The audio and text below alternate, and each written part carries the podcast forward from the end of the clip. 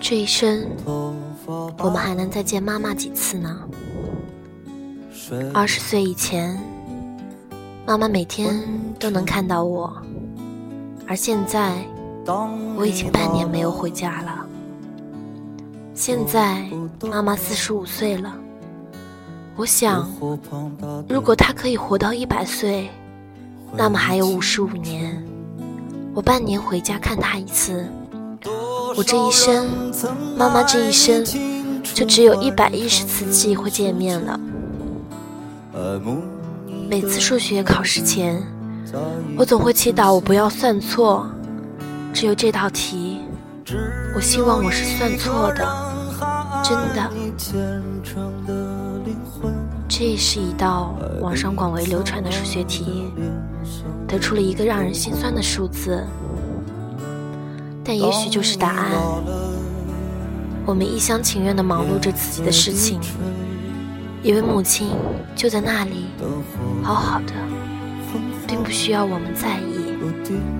但是，在我们和她分别的那些间隙里，她却在慢慢的老去。关于他变老的事实，我们总是在后来才猛然发觉。在这过程中，他一直还在默默地为家庭付出着，又默默地承受着许多我们不知道的痛苦，也默默地、默默地等待着我们的关爱。其实，他一直很需要我们。下面这些事情看来微不足道，但都能做到的，也许寥寥无几。在这个世界上。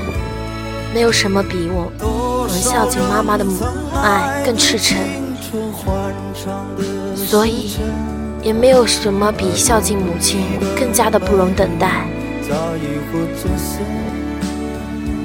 一，每周不管身在何方，每周都记得给妈妈打一通电话吧，让她不要为你担忧。每个月。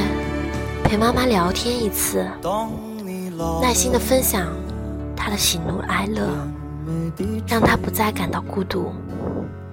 每一年陪妈妈体检两次，关心她的健康，为她留住青春。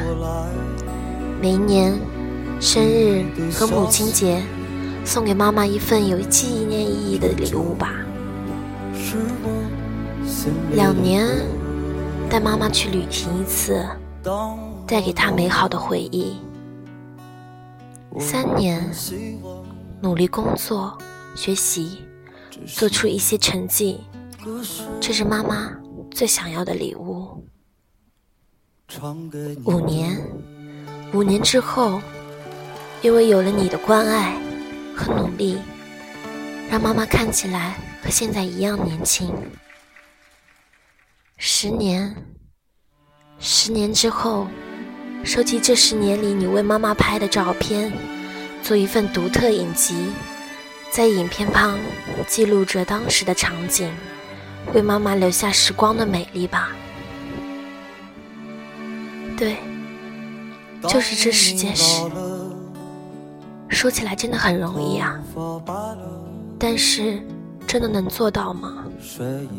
包括我。我笑了，因为我都没有做到。我们不是没有孝心，只是我们总是有太多太多理由，让我们推迟了对妈妈的关爱。而在这种推迟中，你可知妈妈正在老去，告别了年轻，忙碌中年，在更年期蹉跎。最终成为一个真正的老人，白发、皱纹和颤抖的手，在这个过程中，他在承受着什么？尤其是更年期那个漫长的从青春步向衰老的过程中，他的身心都在发生着怎样的变化？这些我们都不应该忽视啊！